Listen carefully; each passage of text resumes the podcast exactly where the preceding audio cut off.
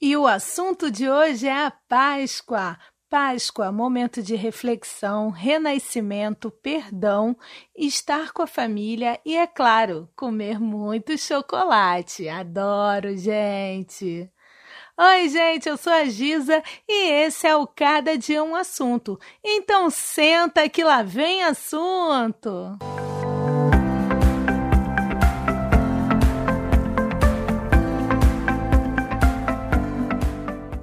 Uma das épocas mais mágicas do ano, seja para as crianças que anseiam pela chegada do coelho da Páscoa e os ovos de chocolate, seja para os adultos que ficam em família e se conectam com a energia divina, com Jesus e também podem usufruir das delícias dos ovos.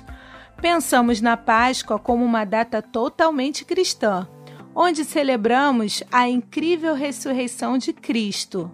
Porém, sabemos através da história que o catolicismo incorporou muitos rituais pagãos para solidificar a doutrina. Muitas das festas religiosas e das datas católicas importantes têm historicamente origem pagã e ainda conservam delas algumas simbologias. E com a Páscoa não é diferente, né, gente? Sim, ela é inteiramente dedicada a Jesus e à ressurreição. Quanto isso, não há dúvidas, e a história endossa a crença. Porém, os rituais que se tornam tão comuns na Páscoa é que não fazem parte da tradição cristã. Você já se perguntou por que trocamos ovos de chocolate? Ou em outros países enfeitamos ovos de galinhas? E por que um coelho que traz os ovos e não é outro animal? Pois é, essas práticas transcendem a ressurreição e têm a origem ainda mais antiga.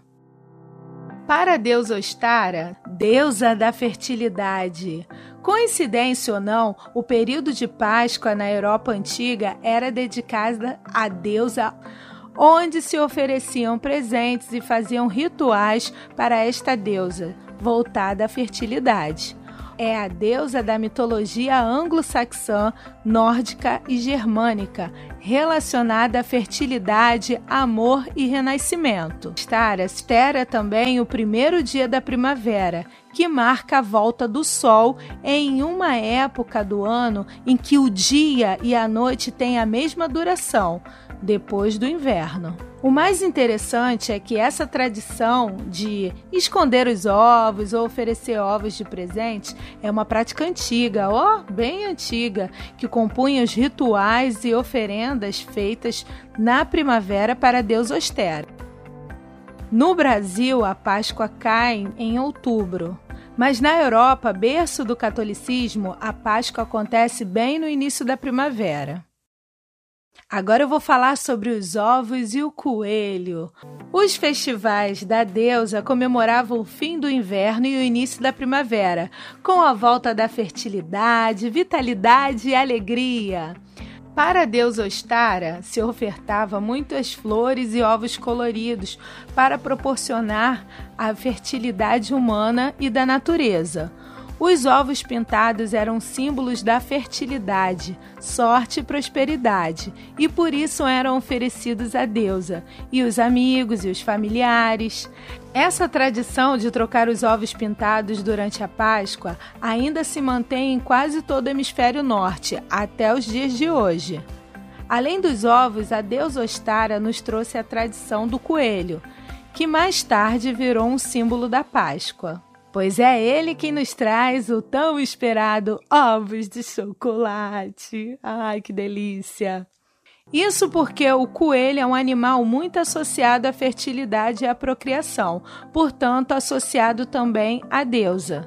Durante os festejos, as mulheres assavam pães em formas de coelho para oferecer à deusa e assegurar a fertilidade e o nascimento abençoado das próximas gerações.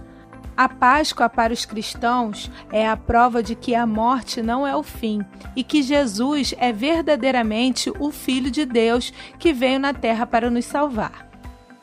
Existem diversos símbolos da Páscoa cristã que fazem parte das comemorações da Semana Santa. Vou falar para vocês alguns deles, tá bom? Então vamos lá. O cordeiro. Na Páscoa judaica, o cordeiro era sacrificado no templo como memorial da libertação do Egito. Ele era sacrificado e sua carne servida na ceia pascual. O cordeiro foi considerado a prefiguração de Cristo. És o cordeiro de Deus que tira o pecado do mundo. Pão e vinho. Na última ceia de Cristo, ele escolheu o pão e o vinho para representar do seu corpo e o seu sangue, dando a seus discípulos para a celebração da vida eterna. A cruz. A cruz mistifica todo o significado da Páscoa na ressurreição e sofrimento de Cristo. Ela é o símbolo não só da Páscoa, como também da fé católica. Ciro Pascual é uma longa vela acesa no sábado de Aleluia, logo no início da vigília pascual. Ela simboliza que Cristo é a luz, que afugenta toda a treva da morte, do pecado e dos nossos erros. O Ciro Pascual é o símbolo de Jesus ressuscitando a luz dos povos. Bonito isso, né, gente? No judaísmo, existe uma festa que acontece no mesmo período da Páscoa, mas ela carrega outro nome e outro significado.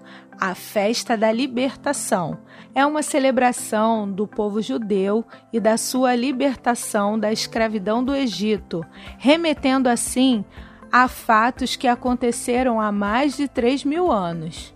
Na noite da celebração, as casas das famílias judias devem estar limpas e arrumadas. Além disso, é proibido o consumo de alimentos fermentados. E um dia antes da festa, a família deve jejuar em homenagem aos primogênitos, que não foram atingidos pela última das pragas egípcias. Para os que seguem a religião dos Testemunhas de Jeová, a Páscoa é uma data importante, mas não se fazem comemorações especiais para celebrar. Há quem diga que isso se dá porque eles acreditam que a atual celebração da Páscoa não se baseia na Bíblia. Entre as religiões que não celebram a Páscoa também encontramos o budismo.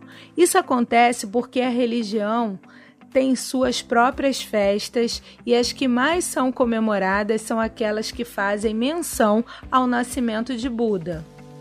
Já no islamismo, a Páscoa também não é celebrada, porque para eles a data mais importante do ano é o Ramadã.